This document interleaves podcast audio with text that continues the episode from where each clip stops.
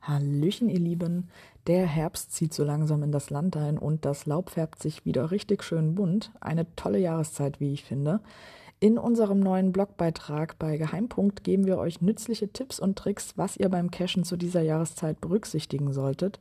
So gehören zum Beispiel eine wasserdichte und dennoch atmungsaktive Jacke und Hose zu einer guten Ausrüstung gegen Wind und Wetter. Und auch gut sitzende und wärmende Wandersocken sind vor allem für längere Outdoor-Einsätze zu empfehlen. Und natürlich ganz wichtig, der Proviant.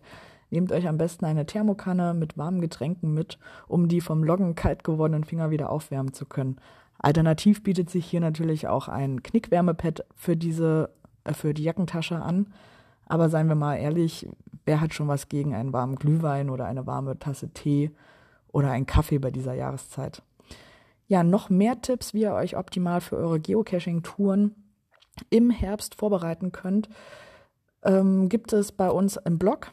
Den Link packe ich euch wie immer in die Infobox. Und nun Wanderschuhe an und bis bald im herbstlichen Wald.